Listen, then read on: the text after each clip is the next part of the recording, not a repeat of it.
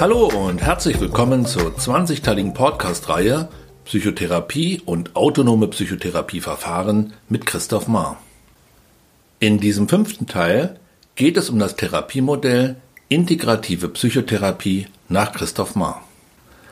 Das integrative Psychotherapiemodell, wie ich es konzipiert und publiziert habe, ist ein ziel-, lösungs- und ressourcenorientierter Therapieansatz, der emotionsfokussiert ist, eine Emotionstheorie anbietet und von Seiten der therapeutischen Aktivität vorrangig das Herstellen einer qualitativ hochwertigen Beziehung postuliert.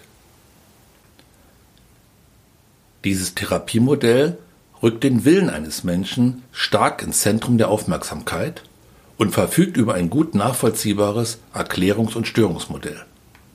Eine innere Landkarte, in der sich nahezu jeder Mensch zurecht und wiederfinden kann und welches die Wechselbeziehungen der Seelenkräfte wie Emotionen, Überzeugungen und Bewältigungsstile nachvollziehbar aufschlüsselt.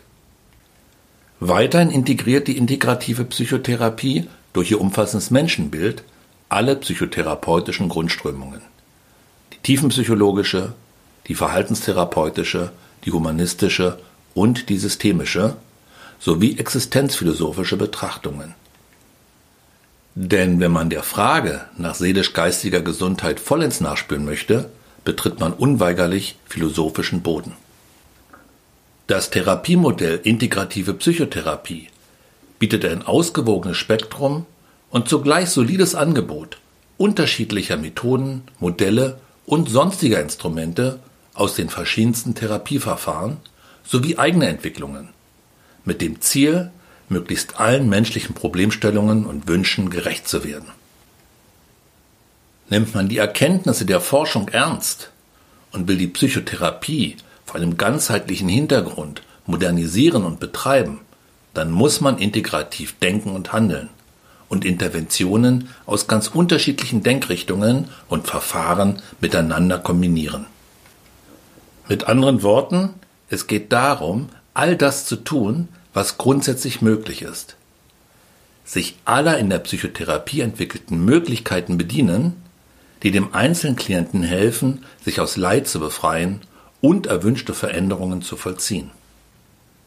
Den theoretischen Überbau des Therapiemodells integrative Psychotherapie liefert das alles überspannende System der schulen- und methodenübergreifenden Wirkfaktoren nach Klaus Grave. Dieses Modell liefert einen ebenso geordneten wie offenen Rahmen, um jedwede weitere nützliche Intervention entsprechend ihrer Wirkfaktorengewichtung zu integrieren.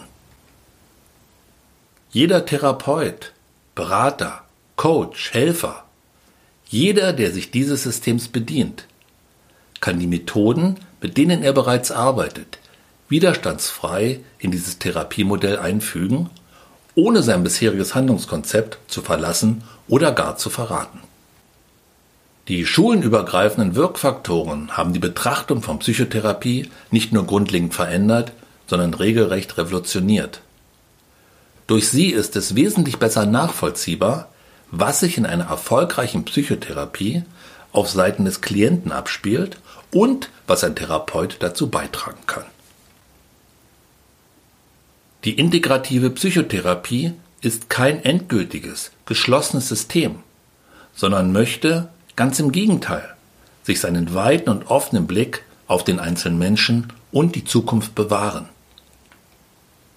Dieses Therapiemodell ist nicht nur ein Wegbereiter für zukünftige Entwicklungen, sondern es ist eine Straße, auf der die gegenwärtige und kommende Generation von Therapeuten fahren können. Ein japanisches Sprichwort sagt, jede Generation baut die Straßen, auf denen die nächste fährt. Die Wirklichkeit menschlichen Daseins ist viel zu groß. Und jeder Mensch hat seine eigene innere, unverwechselbare Welt, ist zu einzigartig, um ihn mit diesem einen alle glücklich machenden Konzept erfassen zu wollen. Ein Therapeut wird mit dem ganzen Menschen, in seiner ganzen psychischen Vielfalt konfrontiert. Jedes Ausbildungskonzept, das sich an der Psychotherapie-Forschung orientiert und bestrebt ist, den Therapieerfolg zu maximieren, sollte angehende Therapeuten gleich zu Beginn ihrer Ausbildung an universelle Denkmodelle heranführen.